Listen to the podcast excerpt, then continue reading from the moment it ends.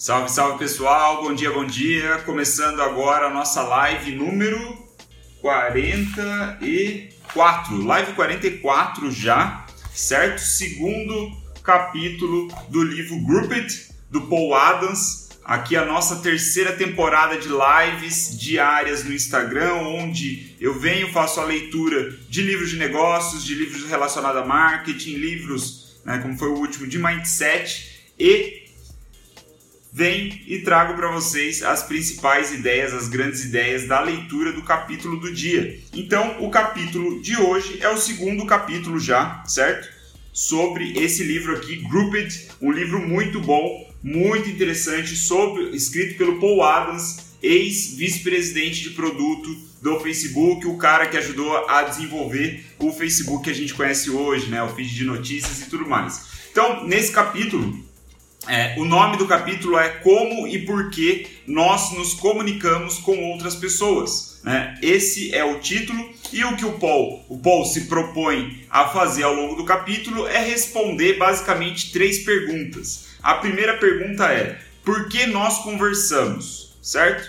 A segunda pergunta é sobre o que nós falamos, né? sobre o que nós conversamos. E a terceira é com quem nós falamos. Então, por que nós falamos, sobre o que nós falamos e com quem nós falamos. Essas perguntas são fundamentais para a gente começar a entender o que move as pessoas a compartilhar informações, né, a, a, a fazer postagens nas redes sociais e, consequentemente, aumentar aí o nosso potencial de viralidade nas campanhas, no nosso conteúdo, seja lá o que for. Então, são perguntas bem interessantes, é, embora ainda no começo desse grande livro aqui.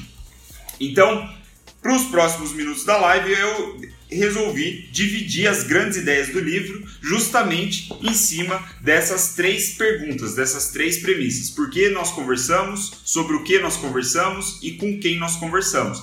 Então, é, para responder essas perguntas, né, é, é bom falar isso, deixar contextualizar. O Paul Adams ele usa é, pesquisas científicas, ele usa estudos que ele cita ao longo do livro, né, no final de cada capítulo, e quem quiser saber, me pergunta por DM, que eu trago para vocês, né, mas é, não vale ficar citando o nome de cada pesquisa, que vai ficar um pouco chato, né, mas... Então a gente vai ver essas três frentes, vou repetir mais uma vez, que mais algumas pessoas entraram agora. Ele, é, o tema do capítulo é como e por que nós nos comunicamos, né? Uma reflexão aí, um estudo do Paul para entender como as mensagens se disseminam através das redes sociais, não necessariamente online, pode ser redes sociais offline. E em cima dessa premissa ele responde três perguntas: por que nós conversamos? Sobre o que nós conversamos e o que nós conversamos, né? Ou melhor, com quem falamos é, sobre, por quê e com quem. Então vamos lá. Por que nós conversamos? Ele dá quatro respostas para essa pergunta, né? De novo, baseado em estudos científicos. O primeiro é porque a gente, a gente conversa para sobreviver. Ele diz que isso, né, estudos mostram que já é, desde que o homem é homem, né, nós usamos a comunicação como sobrevivência. No, em épocas passadas era para é, coisas básicas, né, como segurança, alimentação e coisas do tipo, mas hoje a gente continua é, compartilhando informação para deixar a nossa vida mais fácil. Né? Antigamente nós começamos a conversar justamente para deixar a nossa vida mais fácil ali lá na, no, no, mundo selvagem, vamos dizer assim, e hoje a gente continua conversando com outras pessoas, seja offline ou online, para fazer com que a nossa vida fique mais fácil na troca de informações, certo? Então ele, ele até diz que muitos do, das atualizações de status, seja no Facebook ou qualquer outra rede social, é de pessoas precisando de informação, né? Provavelmente se você abrir o Facebook, não agora, tá? Depois da live, a Mariana entrou também, bom dia Mari. É, depois da live, se você abrir o seu Facebook, provavelmente você vai rolar o feed ali e vai ver alguém precisando de informação. Então, isso é algo que motiva muitas das postagens. Esse é o primeiro ponto. Nós falamos para sobreviver, então. O segundo é que nós conversamos para criar laços sociais. Isso é muito interessante. Para formar laços sociais. E aí o que, que ele diz sobre isso? Ele diz um negócio muito interessante que eles perceberam no Facebook, né, através desses estudos que eles faziam é, com os usuários usando o Facebook, eles perceberam que muitas pessoas curtem e comentam o status de amigos, né, as atualizações dos amigos, não porque necessariamente eles gostaram ali do que o amigo é, comentou, do que o amigo postou. Na verdade, nós comentamos ou curtimos os posts dos nossos amigos ou de outros contatos porque nós queremos criar laços sociais. Então a gente está fazendo a interação só para manter o laço, né? Então a curtida que você dá, se você for tomar cuidado e fazer uma autorreflexão no momento ali que você está fazendo a, a curtida, se você for tentar entender por que você está fazendo aquilo, muitas vezes é porque você quer criar um laço ou fortalecer o laço que você tem com aquela pessoa do post. Então é uma visão muito interessante, né? Onde, onde mostra que as pessoas é, não estão necessariamente ligadas ao conteúdo em si dos amigos, mas muito pela empatia, exatamente, é o que a Mariana falou pela empatia de você é, querer apoiar ali socialmente aquele conteúdo, né? E criar o laço a partir disso. E aí ele até fala que as campanhas de marketing elas deveriam estar voltadas com é, voltadas a suportar essas conversas, né? A gerar conversas entre amigos. Então isso é um ponto bem interessante. E aí a gente vai para o terceiro ponto do porquê nós falamos. Nós conversamos com para ajudar os outros, né? Ele também cita que a pesquisa, ele diz que a maioria das pessoas conversa, né, compartilha informação para ajudar os outros sem esperar alguma coisa em troca. Isso é muito interessante, né? Sem esperar reciprocidade, né? E é um negócio que o Gary Vee fala muito, né? Eu já falei infinitas vezes, quem me acompanha mais tempo aí na internet sabe que eu falo muito disso sobre criar conteúdo sem esperar nada em troca. O ponto aqui que eu vejo é que ele traz uma visão geral, né, da sociedade. Pessoas físicas, né, compartilham informação sem esperar nada em troca. Mas quando a gente muda um pouco o nosso mindset e entra no modo empresário, no modo empreendedor, no modo comunicador ali de pessoa jurídica, vamos dizer assim, a gente tem algumas responsabilidades, algumas contas para pagar que faz com que a gente espere muito essa reciprocidade do conteúdo que a gente está compartilhando. Então é um pouco contraintuitivo, mas esse estudo mostra que a gente deveria fazer aí o, o compartilhar o conteúdo só para ajudar as pessoas mesmo. Que o importante nesse ponto é que a gente está tentando moldar é, a nossa percepção dos outros, né? É, ou melhor, como os outros nos percebem. Nós queremos perceber, segundo essa ótica do Paul Adams, nós queremos ser percebidos como pessoas úteis. E aí a gente entra para o quarto ponto, né? Que nós conversamos para gerenciar como as pessoas nos percebem. Então, que é muito ligado com o de cima. Ele diz, impressionantemente, ele diz que só 5% das coisas que a gente conversa são críticas ou fofocas negativas, né? Então é um ponto bem interessante. A gente conversa para gerenciar o nosso relacionamento, né? Para manter os laços ou para fortalecer laços, para construir laços. Sempre uma gestão de relacionamento. Isso é o último porquê que nós conversamos. E aí a gente entra para a segunda grande pergunta do capítulo. Sobre o que nós conversamos então, certo? Sobre o que, que a gente fala. E aí a gente tem basicamente mais quatro respostas. Para a gente não alongar muito a live, eu vou falar rapidinho. Qualquer coisa, se tiver alguma dúvida, vocês perguntam ou depois nos stories, né, por DM, tamo aí. Então, por que, é, sobre o que nós conversamos? A primeira é, resposta, né, segundo as pesquisas, é que muitas das nossas conversas são sobre outras pessoas, né? Isso é muito interessante. Esse é um dos motivos, inclusive, puxando outra referência fora do livro, que o, as, a, a, os conteúdos virais do Facebook, os vídeos virais principalmente, geralmente são sobre histórias de outras pessoas. Então, é, é, um ponto bem interessante que ele traz aqui. Né? Ele fala que muitas das conversas né, de nós seres humanos são sobre outros seres humanos. Ele fala, inclusive, que é, tem duas pesquisas que ele cita. Ele diz que dois terços das conversas, né, segundo uma pesquisa, Dois terços das conversas são sobre causas sociais. Outra pesquisa diz que 70% das conversas são sobre os nossos relacionamentos e histórias pessoais, né, experiências pessoais. Então, é sobre pessoas, né? Nós conversamos sobre pessoas. Quando a gente tira as pessoas da variável, né, tira o ingrediente pessoas, o conteúdo ele tende a perder um pouquinho de apelo. Então, esse é o primeiro ponto, certo? Ah, o Alan disse que poderíamos dizer que nos preocupamos com a aceitação do nosso público. Com certeza. Vai até, é, é até um dos pontos que veio, eu vou falar aqui mais para frente, se eu não me engano.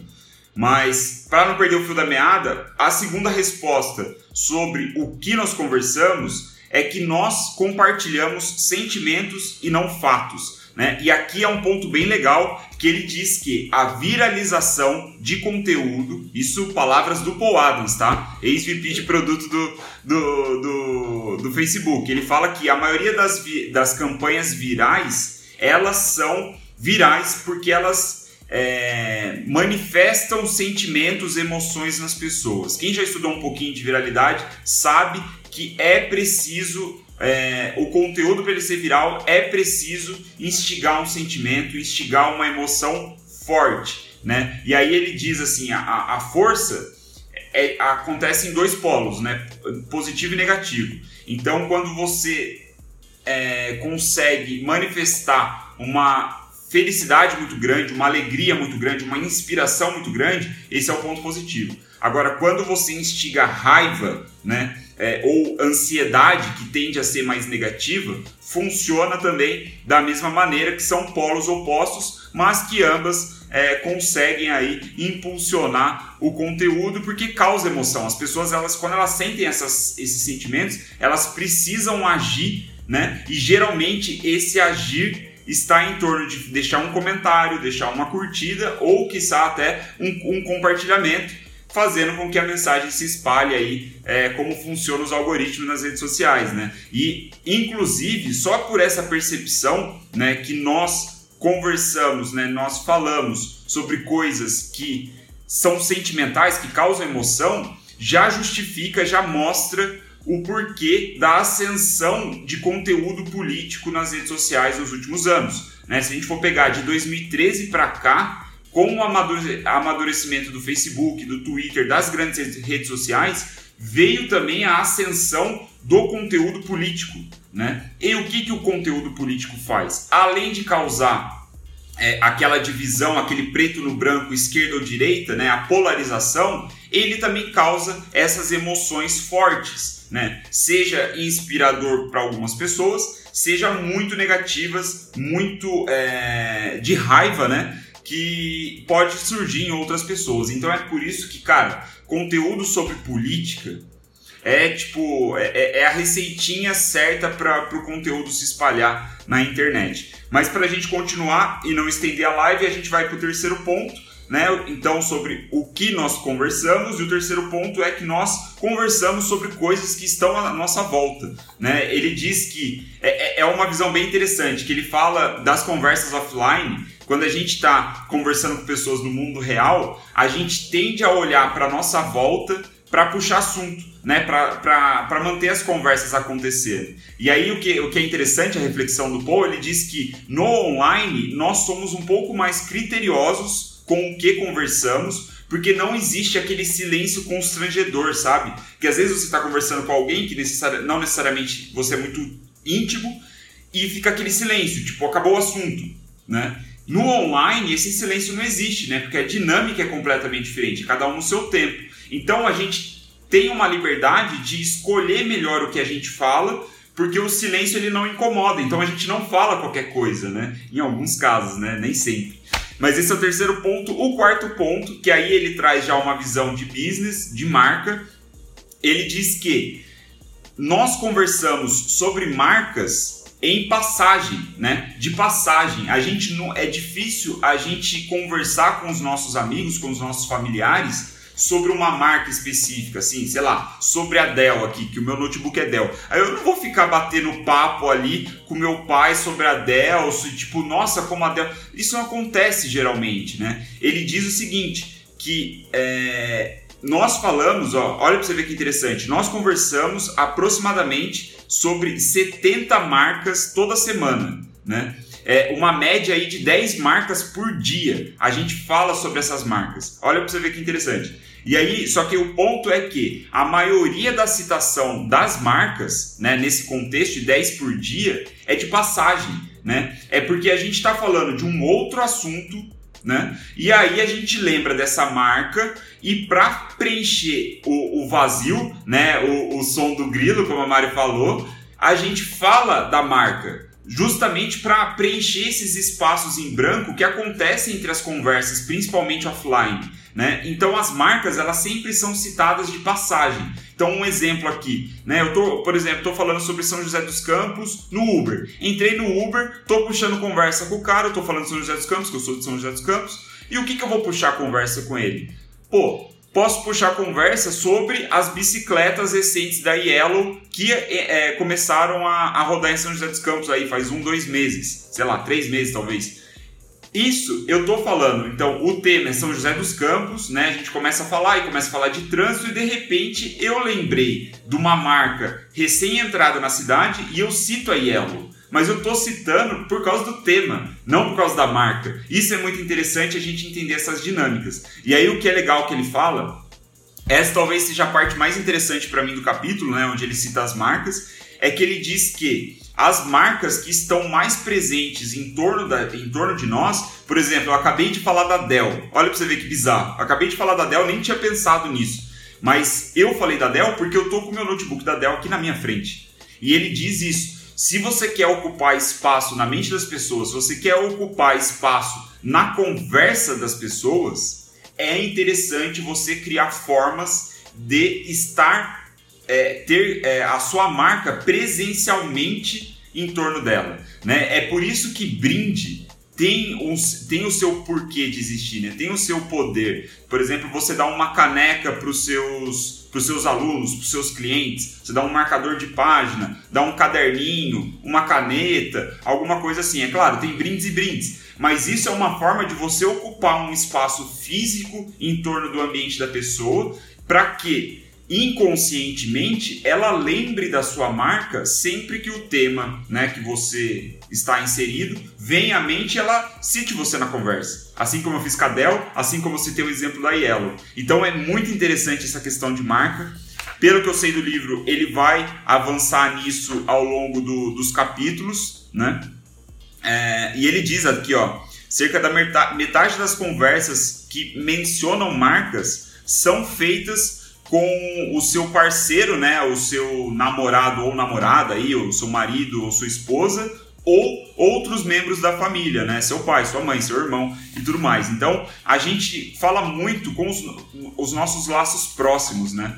E aí já entra, vai para a final do, do, da nossa live, que é a terceira pergunta do capítulo, com quem nós conversamos, certo? Então a gente falou por que nós conversamos, nós falamos sobre o que falamos, né? Sobre o que conversamos e também fala, agora a gente vai ver com quem nós falamos, que é o seguinte: a resposta está dividida em dois pontos. O primeiro ponto é que nós falamos com as mesmas 5 a 10 pessoas em 80% do tempo. Isso é muito louco. Né? Ele diz que, mesmo no online, a gente sempre concentra a maior parte da nossa conversa, da nossa troca de informação com o mesmo grupo de 5 a 10 pessoas, que são os nossos laços mais fortes. E ele diz, inclusive, tem pesquisas que mostram que é, as pessoas com quem você tem mais contato offline são aquelas com quem você mais conversa no online. Né? Isso a pesquisa que ele apresenta para gente. Tem as exceções, né? Talvez vocês, alguns de vocês que estão assistindo agora,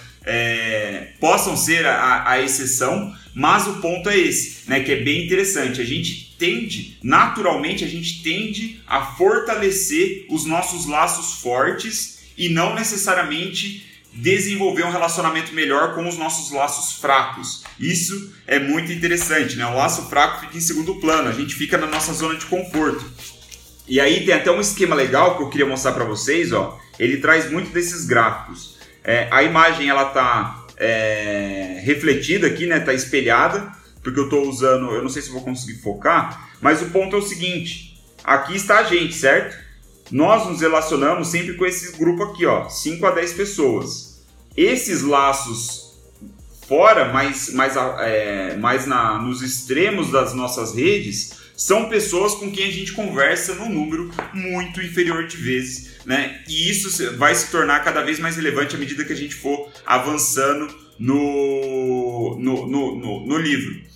O Marcelão falou algo a ver com a frase somos a média das cinco pessoas mais próximas. Provavelmente, né? Tem essa relação também, né? Que a gente, é, seguindo a, a linha de raciocínio aqui do, do, do Paul Adams, 80% do tempo a gente fala com as mesmas 5 a 10 pessoas. Então essa frase que o Marcelão falou fica ainda mais poderosa, né? Nós definitivamente somos a média das 5 pessoas com quem a gente passa mais tempo, né? É, o Yuri perguntou se já tem tradução do livro. Cara, não sei, eu acho que não. Eu acho que não tem. É um livro de 2012, eu joguei na Amazon ontem, não vi, é, não vi, não vi uma tradução lá. Mas posso estar enganado, não, não pesquisei isso. Para a gente finalizar, então, a resposta, segundo ponto, sobre com quem nós conversamos, é que ele diz que nós mudamos o que a gente vai falar de acordo com quem vai ouvir. Né? Ele diz que é, isso é algo inconsciente, é muito próximo, que embora a gente tenha o nosso círculo social próximo aí de 5, 10, 15 pessoas de repente, nós mudamos o que a gente conversa de acordo com esse grupo de pessoas. Então é um pouco óbvio, né? Mas é bom reforçar aqui porque ele fala. É, então, se a gente está conversando com os nossos pais, a gente vai puxar determinado assunto. Se a gente está falando com os nossos irmãos, de repente, a gente vai falar outra coisa. Então, ele diz que é, isso no, no Facebook é muito interessante, que a galera costuma pensar quem vai receber aquela mensagem, né, os grupos de amigos que vão receber aquela mensagem, antes de escrever. E se não tem nenhuma reação, né, se não tem nenhum comentário em cima do seu post, do seu conteúdo, as pessoas tendem a falar menos daquele assunto como um auto-feedback ali, né? Tipo, é, elas percebem naturalmente. É, o Victor falou ó, do algoritmo, é isso mesmo, o algoritmo, ele, quanto mais você interage com as mesmas pessoas, mais essas pessoas ficam aparecendo, isso é pontual, muito bom insight do Victor, isso eu vejo na, na prática. Ah, o Alan falando ó, do, do, do vídeo que ele fez sobre a média das 5 pessoas, ó, quem não conhece essa ideia da média das 5 pessoas com quem mais convivemos, entra no perfil do Alan aí que vocês é, vão ver o vídeo que ele fez. E é basicamente isso, galera. Esse foi o segundo capítulo, cheio de grandes ideias. Né? Passou até do tempo que eu gostaria de fazer, mas eu achei que era melhor extrapolar no tempo e falar sobre bastante coisas do que é, deixar algumas grandes ideias de fora, certo? Então, é, uma coisa que eu, que eu queria, que eu vou compartilhar depois no Stories com vocês, é sobre um exemplo que ele cita aqui de uma campanha viral, né? Como a gente viu, aqui a gente conversou, as campanhas virais são aquelas que é, manifestam um sentimento nas pessoas, né? É um conteúdo que causa um sentimento forte, seja positivo ou negativo, né? E faz com que as pessoas é, queiram espalhar esse conteúdo. E aí ele cita um conteúdo, uma campanha da BMW que é muito interessante que a BMW fez com aquele é, Clive Owen, eu acho o nome do ator. Enfim, eu vou mostrar para vocês, vou jogar no Stories, depois você entra no meu Stories que vai ter lá, vídeo no YouTube, muito legal a campanha, e foi uma campanha viral. E qual foi o sentimento usado pela BMW? Olha para você ver que interessante. Qual foi o sentimento usado pela BMW para fazer com que é, a campanha se espalhasse? Foi o sentimento de ansiedade. Aí você pensa, porra, como que a BMW causou um sentimento de ansiedade. Ela causou isso através de cenas de perseguição de carro, de explosão, de tiroteio, de ação pura e simples, né? quase hollywoodiana. Então, olha para você ver, a gente consegue manifestar um sentimento de ansiedade nas pessoas causando, é, mostrando uma cena de perseguição de carro, onde obviamente a gente vai estar tá torcendo ali pro, pro mocinho, né, pro herói do negócio, e a gente vai ficar com uma ansiedade boa, né, uma ansiedade é, de entretenimento ali, não uma ansiedade negativa. E isso fez, né, foi a causa que foi a causa que, segundo Paul Adams, fez com que essa campanha da BMW fosse um sucesso. Então, nos stories eu vou compartilhar com vocês, vai ficar mais fácil de ver. E é isso. Esse foi o segundo capítulo. Nós falamos é, sobre o porquê nós seres humanos conversamos, sobre o que nós seres humanos falamos, né? E com quem nós conversamos. E tudo isso, as respostas para isso, segundo Paul, é uma forma de você estruturar uma boa campanha de comunicação, certo? Fazer com que a sua mensagem se espalhe nas redes sociais a partir do momento que você entende essas nuances, esses detalhes, esses, é, essas peculiaridades dos seres humanos, que é bem interessante, certo? Muito obrigado pela atenção de vocês, por quem assistiu agora, por quem vai assistir depois ao longo do dia. Eu sei que o horário não é dos melhores para todo mundo, mas é isso. Foi um prazer fazer essa live número 44 já, né, com vocês e em breve.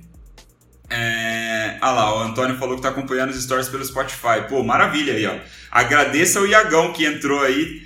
Antônio, é... você só tá ouvindo no Spotify graças ao Iago, que foi o mago, no... o mago que me ajudou aí com os áudios. Muito obrigado, pessoal. Em breve vamos soltar aí mais novidades também no YouTube e no Spotify, certo? Muito obrigado pela atenção de vocês e amanhã às 9 e 3 da manhã estamos aqui de novo com o terceiro capítulo que fala sobre, vamos ver, como como como nós nos conectamos influencia o nosso comportamento. Esse é o tema do terceiro capítulo. Beleza? Muito obrigado pela atenção. Nos vemos aí.